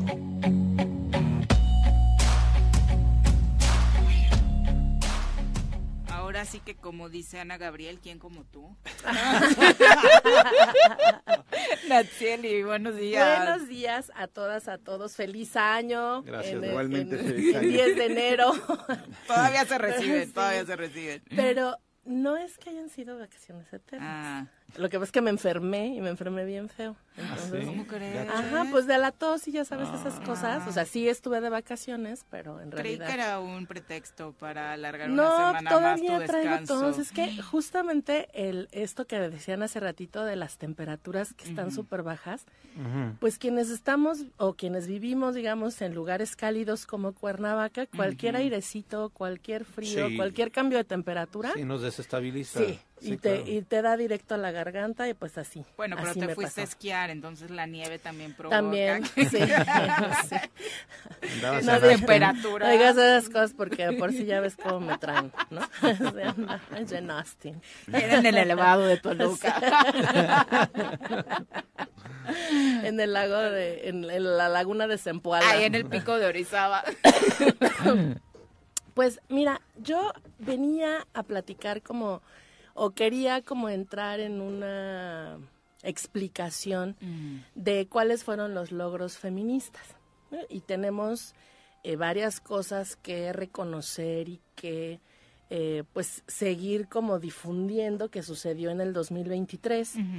Y me parece importante, como igual me parece importante, pues cómo empezamos el año en Cuernavaca, cómo lo terminamos, y cómo van pasando cosas que se repiten y se repiten, como lo que decían hace unos minutos, hace unos momentos sobre la diputada federal eh, Salma Luevan. Y entonces, eh, entre tanta información, pues vamos a ver qué, qué sale en esta en esta ocasión. Lo que sí me parece importante mencionar es que el año pasado el movimiento feminista a través de, por supuesto, las colectivas y las personas, las mujeres feministas en sociedad civil, pero también las mujeres eh, que, que se reconocen como feministas y que traen la agenda dentro de las instituciones, impulsaron cambios importantes de diferentes formas a lo largo del planeta, no solamente fue aquí. Y me parece importante mencionar algunas de ellas. Una de esas, pues, fue necesariamente, hay que hablarlo, lo que hizo la Suprema Corte de Justicia al reconocer que el delito de aborto en el Código Penal Federal es inconstitucional, que digamos viene siendo una consecuencia de lo que se logró desde 2011, digo, perdón, 2021, que reconoce que el aborto es inconstitucional. Eh, prohibir el aborto es inconstitucional, mejor dicho, y ahora en el 2023 lo que hace es decir, todos los códigos mejor dicho, el Código Penal Federal reconoce el aborto como un delito, pero desde la Corte les decimos que esto no es así. Por lo tanto, la Fiscalía General de la República no podría iniciar procedimientos que estuvieran vinculados a el delito de aborto. Y si bien es cierto, para la mayoría de las eh, feministas y mujeres activistas a favor del derecho a decidir, fue un gran paso, pues la realidad también es que el delito de aborto en materia federal pues no es común. Generalmente quienes persiguen este delito son, los estados, pero siempre se agradece que haya un paso más en donde se les vuelva a decir a las legislaciones, en este caso al Congreso Federal, que hay que modificar ese código para ya no reconocer este delito. También algo que vimos y que fue muy, muy, evidente, muy público y además de mucho gusto, entre otras cosas, pues fue la creación de las barras feministas en el fútbol. Y además los logros de las mujeres en el fútbol a lo largo del planeta, porque sí es cierto, hubo un mundial importante, pero también los, los equipos locales, en el, o sea, aquí en el país, cada equipo rompieron récords. Este, tienen como ahora lo femenino y, su masculino. Eh, tuvieron una fuerza muy importante que además se sumó a este reconocimiento a nivel mundial de la valía que tienen los equipos de fútbol femenil y los logros que tuvieron que incluso no tienen, lo, no tienen igual los equipos varoniles. Entonces, esa fue también un mensaje súper importante para las niñas. Yo veía ahora em, en Navidad y esto que pues hay mucha venta de juguete en todos lados, que los balones de fútbol ya no solamente son de equipos, sino que traen a las princesas, traen eh, detalles de, pues que siempre han vinculado estereotipadamente a las niñas, pero que finalmente ya hay forma de que las niñas puedan elegir algo que les apasiona de manera conjunta, que pueden ser las princesas y un balón de fútbol, que las princesas siempre han estado acompañadas de los estereotipos que ya hemos hablado aquí, eh, hacia las mujeres, hacia las niñas, pero que el fútbol también ha sido estereotipado durante mucho tiempo como un deporte exclusivo de hombres o de niños. Entonces, me parece que el reconocimiento del fútbol femenil impacta en la vida cotidiana de cualquier familia porque eh, si hay niñas y están interesadas en ese juego, ya pueden ir quitando como todos estos eh, prejuicios, sobre el deporte. Además, en todos los países, especialmente en Latinoamérica, se estuvieron generando modificaciones jurídicas, modificaciones legislativas eh, con relación a las violencias contra las mujeres. Y entonces eh, la ley Olimpia llegó hasta Argentina, eh, el reconocimiento o la modificación del tema de feminicidio para que ya no la familia, digamos el papá, la mamá del feminicida, eh, se conviertan en cómplices en caso de que los estén protegiendo, eh, tratando de evadir la justicia, ¿no? Exacto. Eh, como muchas otras, ¿no? Y, además hablamos de que hubo muchas leyes con nombres particulares de mujeres que fueron lamentablemente víctimas de feminicidio y que esa situación busca hacer modificaciones legislativas. Sin embargo, y ahí es donde me cambio a cómo cerramos el año. O sea, el número de feminicidios en el, en el país no baja. O sea, hay, lo, lo que nos dicen es que hay política pública, hay presupuesto, hay eh, propuestas en materia de seguridad, hay situaciones eh, modificación de años de cárcel para los presuntos feminicidas, se modifican las leyes, pero lo único que no se modifica es el número de mujeres que sigue siendo asesinadas todos los días. Al contrario, se incrementan. Se ha venido incrementando y entonces tenemos, tenemos que sentarnos como autoridades todas a y junto con la sociedad identificar qué es lo que está pasando. O sea, si con todo el cambio del andamiaje jurídico, eh, de política pública, en lugar de disminuir, incrementan, qué es lo que no se está viendo, qué es lo que no se está haciendo para que termine. Y aquí, pues, no, no puedo evitar mencionar que antes de que termináramos el año, pues el Estado de Morelos, especialmente en el ámbito del activismo eh, cultural, pues eh, amanecieron un día con una noticia terrible después de que Fernanda estuvo desaparecida un par de días, la encuentran, pues la privan de la vida, es un feminicidio hasta donde entiendo todavía hasta el momento y pues evidentemente hay una reacción social porque no porque ella haya sido más importante que las otras 70 mujeres que han matado en este estado, sino por el impacto que genera que una mujer que estuvo trabajando durante parte de su vida en contra de la violencia contra las mujeres a partir del arte termine otra vez, como muchas más, en una situación tan desastrosa, tan, tan, em, pues tan mal como es un feminicidio. Y eso lleva a la sociedad otra vez a movilizarse en una, en una caminata que se llevará a cabo el día de mañana pero ¿cuántas caminatas ha habido? ¿Cuántas marchas ha habido? ¿Cuántas, ¿Cuántos comunicados se han emitido a lo largo de estos años diciendo que queremos justicia, que no queremos que sigan matando mujeres y que no sigan matando a nadie, pero particularmente mujeres eh, o niñas y que las cosas siguen siendo igual. Y cada que le preguntas a la autoridad responsable de la seguridad, pues lo único que contestan es que pues él no puede con todo el Estado, pero tampoco nos dice cuál es la, estrategia. Y O que después de las elecciones, porque supongo que los feminicidios también están englobados en esa respuesta, ¿no? Que van a parar hasta después del que del proceso electoral, como dijo Warner. Que por supuesto esa no es una respuesta que vaya a aceptar absolutamente nadie que tenga conciencia del grave daño que generan los feminicidios y que no son asuntos electorales.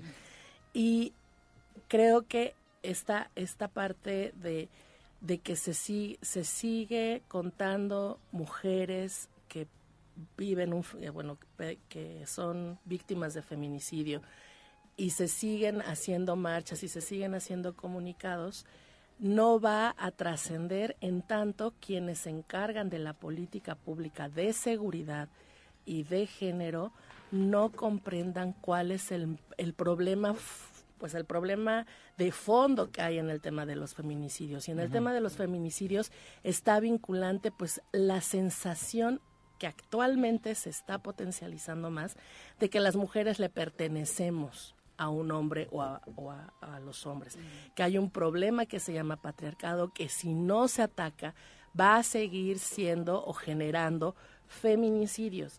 Estamos haciendo políticas públicas sencillas por encima de probablemente la policía rosa, que sabemos no funcionan, probablemente los brazaletes, que ya sabemos que no funcionan, los botones de pánico, que no funcionan, porque la policía en sí no funciona, porque cuando las mujeres piden auxilio no llegan a tiempo, porque cuando las mujeres son asesinadas no tienen acceso a la justicia de manera adecuada, porque cuando eh, hay una denuncia previa de violencia y amenazas, no las escuchan, las dejan pasar y termina en una consecuencia. Pero todo eso no es, uno puede pensar por qué sigue sucediendo y por qué pasa en todo el país, porque es un sistema.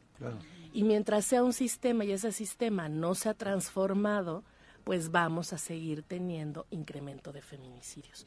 Entonces, pues el 2023 tuvo muchos eh, logros por parte del movimiento feminista a favor de los derechos de las mujeres, pero también tenemos que voltear a ver cómo desde el feminismo traemos temas que necesitamos también discutir y ver en dónde vamos, porque, como se los decía hace un momento, el tema de Sandra Luébano y la transfobia y cómo, no importa si es un presidente o un diputado federal o una compañera feminista, decirle a una mujer trans que es un señor con vestido, decirle a una mujer trans que no es mujer porque no puedes identificarte así porque biológicamente no eres eh, una mujer, pues es transfobia, es violencia, es discurso de odio y no ayuda a que las personas tengan el acceso a los derechos como cualquier otra persona que se identifica de manera coordinada entre su identidad y su sexo, perdón, su sexo biológico. Entonces, es eh, el, el, análisis hacia adentro también del movimiento feminista urge, porque muchos de estos eh, actores como los que ya mencionamos que están reproduciendo ese discurso también lo fundamentan en otras feministas como para decir no soy el único, no soy transfóbico, estoy con el movimiento feminista que dice que esas personas no son mujeres. y yo solamente estoy de acuerdo con eso. Sí, por eso estas declaraciones del presidente, como lo decía Pepe, no trascienden a una crítica más eh, fuerte y contundente porque hay un sector del feminismo que lo, lo sí, pero sí sucedió cuando lo hizo Gabriel Cuadri y Gabriel Cuadri no espero para nada alguien a quien yo podría defender, pero exactamente las mismas palabras que dijo Gabriel Cuadri las dijo ayer Andrés Manuel.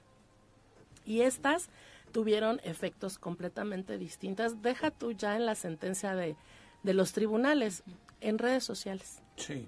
O sea, en redes sociales el, movimiento LGBT no se pronunció como lo hizo, o sea, las mismas personas que se pronunciaron fuertemente en contra de Gabriel, de Gabriel Cuadri, no lo hicieron en contra de estas declaraciones de Andrés Manuel, que si bien hoy ofrece una disculpa, la realidad pues es que hay cosas que con una disculpa no deberían resolverse como sucedió con Gabriel Cuadri. ¿Tú crees que, debería ser sancionado, Yo creo que deberían de tratarse a todas las personas que cometen la misma eh, pues eh, el mismo error de la misma manera, ¿no? O sea, porque a uno sí le inician un procedimiento eh, jurídico, sancionador, y a otro no cuando dijeron lo mismo. O sea, más allá de que si estoy de acuerdo o si estoy en contra de un partido, de otro, de una persona o de otra, es que la justicia debería ser igual para todas las personas sin importar el cargo que eh, ostentas y eh, si la persona, si la misma persona fue insultada de la misma forma por dos personas distintas, pues el actuar debería de ser igual y no es así. Salma Luevano ya en su cuenta de ex o X menciona, hoy el presidente López Obrador me ofreció una disculpa por malgenerizarme.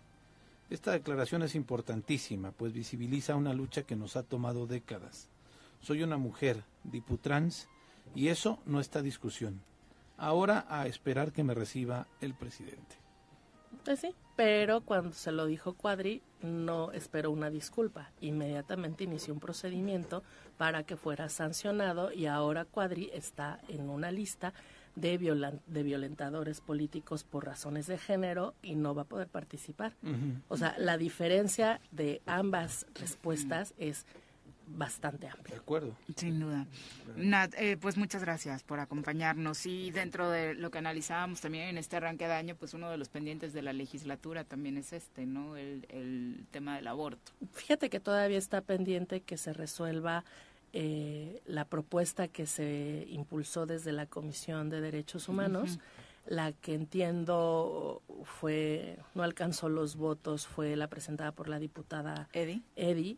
Entonces, eh, digamos que la de la diputada Eddie pues no logró trascender a favor de las, del derecho de las mujeres y pues hay que esperar, hay que ver si en la que se presentó desde la Comisión de Derechos Humanos pues se genera un, un dictamen que pueda ser sometido a votación. Pero el pendiente esperanza de que en este periodo Pues mira, yo creo y esto lo sabemos todos, incluyendo pues el Congreso que estos este último periodo pues es complicado porque ya es un periodo electoral, Electoral. y entonces los intereses y los caminos pues se van por otros rumbos, es muy probable que no se dictamine, pero pues siempre estamos a la espera de que ojalá pudiera suceder y que suceda a favor del derecho a decidir de las mujeres. Hace rato comentaba Nat, la disolución de la Comisión Especial de la Investigación de los Feminicidios en el Congreso del Estado. ¿Funcionó en algún momento? Mira, yo creo, conozco poco de esa comisión, pero eh, lo que yo recuerdo es que se creó solo para la investigación del caso de Ariadna. O sea, no era una comisión para investigar todos los feminicidios. Em, y la comisión pues no tenía facultades o atribuciones realmente de investigación. Era, eh, yo lo percibo más como observador del trabajo de otras instituciones. Si el, el tema de Ariadna ya está en la Ciudad de México, si lo que se estaba revisando fue el actuar del Ministerio Público, de la Fiscalía, pues ya no tenía como razón de seguir estando generando un, un costo. Eh, y yo no sé, entiendo que hubo un momento en donde presentaron un informe y ese eso se presentó muchos meses antes de que cerraran la comisión. Por lo tanto, ya el objetivo de esa comisión no tenía ninguna razón de ser. No era una comisión para investigar todos los eh, feminicidios y tampoco tenía capacidad ni facultades de hacerlo. La investigación constitucionalmente solo le corresponde al MP. Entonces, esta podría haber sido una observadora, una evaluadora, pero de manera particular lo hicieron por el caso de Ariadna y el caso de Ariadna está ya totalmente investigado o se está haciendo la investigación en la Ciudad de México y eso ya no te permite ir más allá. Así es que yo creo que eh, también es bueno que estas comisiones que generan un gasto, pues lo generen solamente mientras cumplen el objetivo para el que fueron creadas y después se pase la hoja. A ver si no me funean. Gracias, Nat. Gracias a ustedes y nos vemos la próxima semana. Nosotros también ya nos vamos, como les comentaba Juanjo, dentro de la Liga TDP en este parón de actividades dentro del calendario regular, se da este torneo del sol, ya a través de las redes sociales más adelante en el transcurso del día les estaremos informando de resultados, particularmente cómo le fue a este equipo que representa al grupo donde se encuentran los cuadros morelenses, incluido Tigres Yautepec, y dentro lo que se sigue cocinando en el fútbol mexicano antes del arranque este viernes de la Liga MX, pues es eso, ¿no? O sea, roba cámara el gran regreso del Chicharito a la Liga Mexicana, no podía ser con otro que no fueran las Chivas Rayadas del Guadalajara, mucha expectativa entre su afición, es un hombre muy querido por las Chivas, Muy pero vamos a ver físicamente cómo llega, ¿no? Eh, ya su rodilla bastante lastimada, tuvo también un parón de actividad, Chicharito ya no es el que se fue. No. En todos los sentidos, ¿no? ¿Cómo envejeció? Qué mal cuidado. Sí, ¿no? sí, sí. O sea, Oye, yo lo es vi en mucho más chiquito bien- que cualquiera de nosotros Sí. y se ve de nuestra edad. Oye, ¿y eres el campeón, el más goleador, el que tiene más goles en los mundiales? En la selección. En la En la selección, selección, ¿verdad? sí, exactamente. y por eso a algunos les arde, cuau, que diga que es eh, pues uno de los Sí, tres junto con. Rafa y con Hugo, eh, ídolos de la selección nacional mexicana por sus números, ¿no? Y es. que igualar esos tres está difícil y por mucho show que cuau y a los que nos gustaba ya hecho en la cancha, la verdad es que sus números no le dan para No estar en ese grupo de élite, Claro, sí, ¿no? sí, sí, sin duda. Por mucho que le duele. Pero bueno, sí pero es bueno. un todo es todo es polémica con relación a Chicharito y su llegada y mucha gente afición de Chivas está feliz porque regresa. Sí, la verdad Se es que a ellos ahí. sí les tiene muy, muy felices, sobre todo porque ya traían ese mal sabor de boca con Marco Fabián y todo lo que había pasado la temporada anterior. Pero bueno, ya nos vamos, Pepe Casas, muchas gracias por Viri, acompañarnos. Pepe, Juanjo, allá, que te vaya muy bien en Guadalajara, ahí en tu torneo. Que se Y quede un, buen y rato. Un abrazo Ahí échalos ojalá le caigan mal las tortas ahogadas. Vete a los tacos de pescado ahí en la Avenida de la Paz, Juanjo. O a la birria de las siete esquinas. Vámonos, vámonos. ya nos vamos, que tengan excelente martes, los esperamos mañana en punto de las 7. ¡Uy! ¡Se acabó! Pues así es esto. Esta fue la revista informativa más importante del centro del país. El Choro Matutino. Por lo pronto,